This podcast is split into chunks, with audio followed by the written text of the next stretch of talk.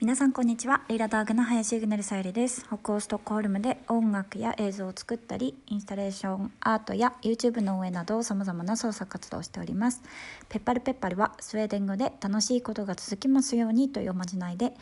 えー皆様の暮らしが楽しくなるアイディアや発想にえーつながればといろいろなトピックでお話できればと思っております。えーっと今回は、えっと、YouTube チャンネルリラダーグの最新 Vlog なんですがあの YouTube ではいろいろな動画を投稿しておりましてメインは Vlog という形であの日頃感じていることとかあの考えていることを中心にあの日々の北欧の暮らしの映像とともに音楽とともにお届けしています。で時々あの最近あげたのが、えっと、スウェーデン人の夫のハンネスが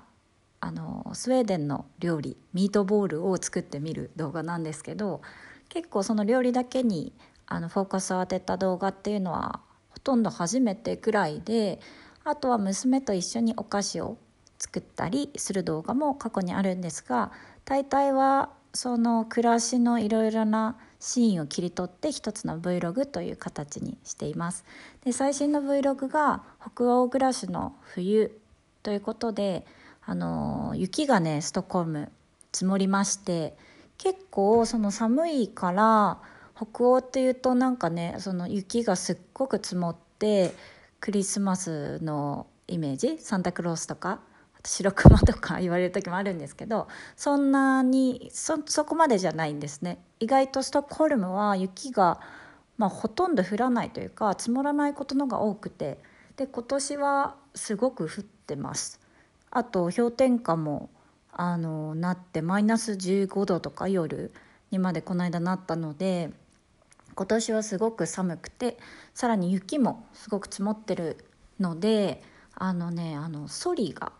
ものすごく流行ってるみたいでどこに行ってもソリが売り切れっていう状態にこの間なっていました。車で3軒目のホームセンターみたいなところでやっとソリを購入できたんですが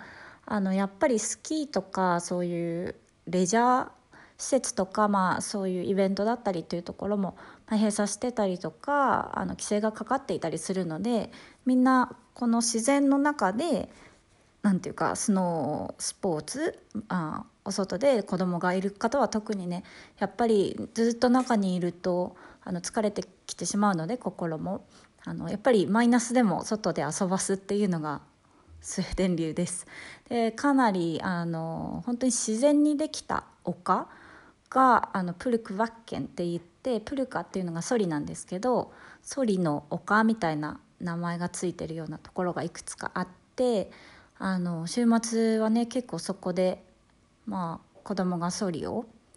あの滑ってる光景が最近見かけます。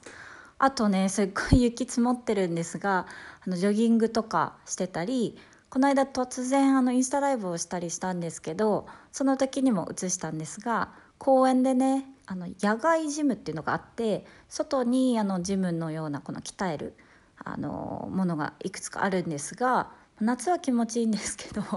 この氷点下マイナス8度ぐらいの時に外でそのジムで鍛えてる人も何人かいてかなりねみんなストイックですねっていうコメントがあったりしてちょっとね、あのいかにも、まあ、スウェーデンらしい光景かなというふうに感じました。そのアーカイブが今多分インスタグラムにもまだまだ残っているので、あの見逃した方はぜひ見てみてください。あのもうちょっとちゃんとカット版をカットちょっと編集して YouTube にも投稿しようかなと思っています。はい公園のね様子とかも映ってるので面白かったと思います。でその最新の北欧暮らしの冬を映した Vlog なんですがあの時間の使い方についてっていうテーマであの動画を作りました。で私はうちであの仕事をしていて、まあ、音楽や映像を作ったり、まあ、撮影を外にしに行く時もありますがほとんど中であの在宅ワークでしてそれはコロナ以前からもうその音楽を作る際もレコーディングをする以外はほとんどそのパソコンでできてしまうのであの家で一人でちまちまとコツコツと作ることが多いんですけれど、まあ、家で仕事をするとなるとやっぱりそのリビングルームだったりとか、まあ、そのワークスペースっていうのがその仕事とプライベートっていうなんていうかその線引きがすごく難しくてもともと結構時間があったらあの短時間でも集中してあの仕事とか勉強とかあのしたいタイプなんですがやっぱりその家事について後回しにしてしまうことが多くてそのまあ食べるものは何にしようって考えることもあれなんですが食べるものについてはやっぱり食べないと生きていけないし特に家族がいるのであのちゃんと料理はするんですがまあ、まあ、ちゃんとっていうかあの生きていける程度にある程度バランスを考えた食事は作って食べてるんですが掃除洗濯っていうのがやっぱり時間に追われて締め切りとかあの外に出る前とかなんか焦ってる時ってやっぱりイライラしがちになってしまってあの優先順位がうまくこう立てれない時があるんですがなんかみんなそういうことをテーマに Vlog で作ってあの発信したらあの皆様のその視聴者さんのあの時間の使い方とか自分らしい時間の使い方についてコメントしてくださいっていうふうに書いたらいろいろなあのコメントをいただいたので今日はちょっとコメントを読みながらあの時間の使い方について、まあ、自分もそのインスピレーションを受けれたらいいなと思ってあのコメント読みをさせていただこうと思っております。で私のその自分の好きな時間っていうのは、まあ、またいろいろあるんですが自分らしい時間の使い方っていうと結構難しくて何ですかねその時間をうまく使う方法っていう本だったり動画だったりっていうのはよくあるんですがやっぱりみんな朝早く起きてあの自分の好きな時間を作って心と体を整えてっていうふうにねやっぱりそれがベストなのかなとは思うんですが、まあ、ベストな人もいるけれど私は結構その夜に集中して無音の状態の時に仕事をする時間がすごく好きで、まあ、音楽っていうこともあるかもしれないんですけどなんか短期集中して終わらせたいし、まあ、あと子供がいるので時間がやっぱりどうしても限られてしまうということはあるんですがあのなので朝がものすごく苦手でなので自分の中では朝そう5時とか6時とかに起きて自分のなんていうか穏やかな時間を過ごすことがなかなかできなくて多分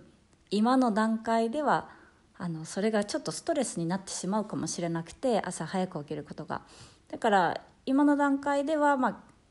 あ、起きて幼稚園に送り届けれたら9時なのでそれに間に合えばいいしあのその代わりに夜自分の時間をちゃんと持とうというふうに考えています。でやっぱりそれって人それぞれ人の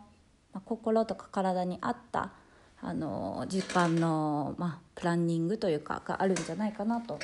思っております。それではちょっとコメントをいくつか読みたいんですがえっとこれは松久さんかな？涼子さん自分らしい時間は朝の家事を一段落させて娘にブランチを与えながらコーヒーを飲む時です。あ動画のおかげでフィーカータイムをすごく大事にするようになりました。ありがとうございます。そうね。やっぱコーヒーを飲む瞬間ってやっぱり一瞬でもこうはあってなりますもんね。あとなんか香りを嗅ぐ時とかも自然にこう息を吸ってはあって呼吸するのでやっぱりねそういう何かしら？私も朝コーヒー飲む時間すごく好きです。えっと私はタムさん。私は好きな音楽を聴きながらリモートワークの合間に近所を散歩するのが最近のリフレッシュ時間です。晴れてて日差しが気持ちいいとなお嬉しい。あいいですね。そうやっぱ音楽も音楽ってやっぱ時間が限られていて1曲まあね3分だったり、まあ、5分とか10分とかいろいろあるんですけどそのこの音楽を聴いてる時間は何もしないとか何も考えないっていう風にすると結構リフレッシュに使えますよね。そう私もね本当にリモートとか自宅で仕事してるとこう自らこう散歩行くぞって決めないとね外になかなか出なくなってしまいますよね特にまコロナもあって街に出ることがもうい本当に減ったのでリサココロロさん時間の使い方は考えさせられます先週はなんだか無気力で仕事から帰ってきたら即寝てしまって涙の絵文字。でもそれがもったいないと思ったことでやるべきことやりたいことがたくさんあることに気がつくことができました。今までダラダラしてた時間を自己検診に使いたいと思います。お偉い。そうね。でもその帰ってきて即寝てしまったってことはそれだけ体が疲れていた体とか心がだから絶対その睡眠が必要だったということだと思います。なんか結構そうスウェーデンにいると寝ちゃったとかこんなに食べ食べちゃったみたいななんかケーキとかを。っていうとあそれだけ糖分が必要だったんだよとか睡眠が必要だったんだよって言って何も誰も責めないっていうその誰も反省とかしないというかやっぱり体って結構自分が思っている以上に自分のことが分かってるというか疲れてないと思ってもやっぱ体が先に壊れちゃったり病気だるくなったりしてだから割とそうですねあんまりストイックにならなくてもあの眠たくなったらやっぱり寝てあのあ必要だったんだなまあしょうがないって思える時間自分許せる気持ちとかそういうのも大事なのかなと思います。やるべきこと。やりたいことねいっぱいありますよね。気づきますよねそういう時。なんか楽しい時間自分で。えー、っとこれは素敵な映像音楽文章に毎回癒されます。子育ての合間に見させてもらってます。あありがとうございます。マキさん。優しいコメント。北島さん。自分らしい自分らしい時間は紅茶を飲みながら美味しいスイーツを食べてゆっくりと過ごす時間です、えー、コロナ渦でカフェに行けないのでお家でのお茶時間が増えました。ね。やっぱね甘いもの食べると自然にほっこり笑顔になりますよね。やっぱ甘いものとかコーヒーとか紅茶とかって大事なんだな。フィーカはやっぱり理にかなっているんだなって思いますね。えっと自分らしい時間香里さんえー、自分らしい時間は気持ちの良いカフェやコーヒーショップでぼーっとすることです。思考を止めてインスピレーションを受ける入り口頭のてっぺんあたりを全開にします。笑い。そうです。あやっぱぼーっとするなんかぼーっとするって難しいですよね。この私時々ヨガをあのするんですが思考をこう、まあ止めるっていうかこう何も考えないとか無心になるというのがやっぱり究極であの何も考えないっていう状態ってすごく難しくてなかなか私はその域までいけてないんですがそのやっぱり何かインスピレーションとか情報とかいろんなものを取り入れたい時に一度空っぽにするってすごく大事だと聞きますがやっぱりね思考をなくすって難しいのですごいカフェとかコーヒーショップでいいですね。やっぱり自分の心地いい空間快適な空間を知ってるってすごく魅力的だなと感じます。アスカさんえっと限りのある時間を自分が大切だと思うものに使いたいと考えさせられました。私は寝る前に日記をつけ始めてその時間が最近のお気に入りです。歩きながらザ・リトル・デイズのアルバムの音楽を聴く時間も好きです。ありがとうございます。嬉しい。歩きながら聴いてらっしゃる方もいるんだ。えっとそうね。寝る前に日記か。いいですね。振り返りが。なんか振り返りもうその私も日記を書いてた時期があったんですが割とその私三日坊主で 日記続かないかったんですけれどなんか書いていた時にやっぱりそこにこう特になんかネガティブなことだともう。そこに書いちゃうと書くだけでもすっきりしたり、まあ、書いてなんかあんまり見返すことってそこまでね時間を得て見返すことはあるけどそんなに何度も何度も読んだりするものではないのであのそこにちょっとネガティブな気持ちとかも書いちゃって次の日に残さないっていう作戦とかもいいかなって思ったりしました。でもそこに感謝の気持ちを書いたりとかポジティブになれるといいのかな。なんか引き寄せの法則みたいなのでありますよね。こう感謝を書くってポジティブなこととか。小さい感謝に気づくように日記とかを書いたりとか。素敵な時間ですね。いいな。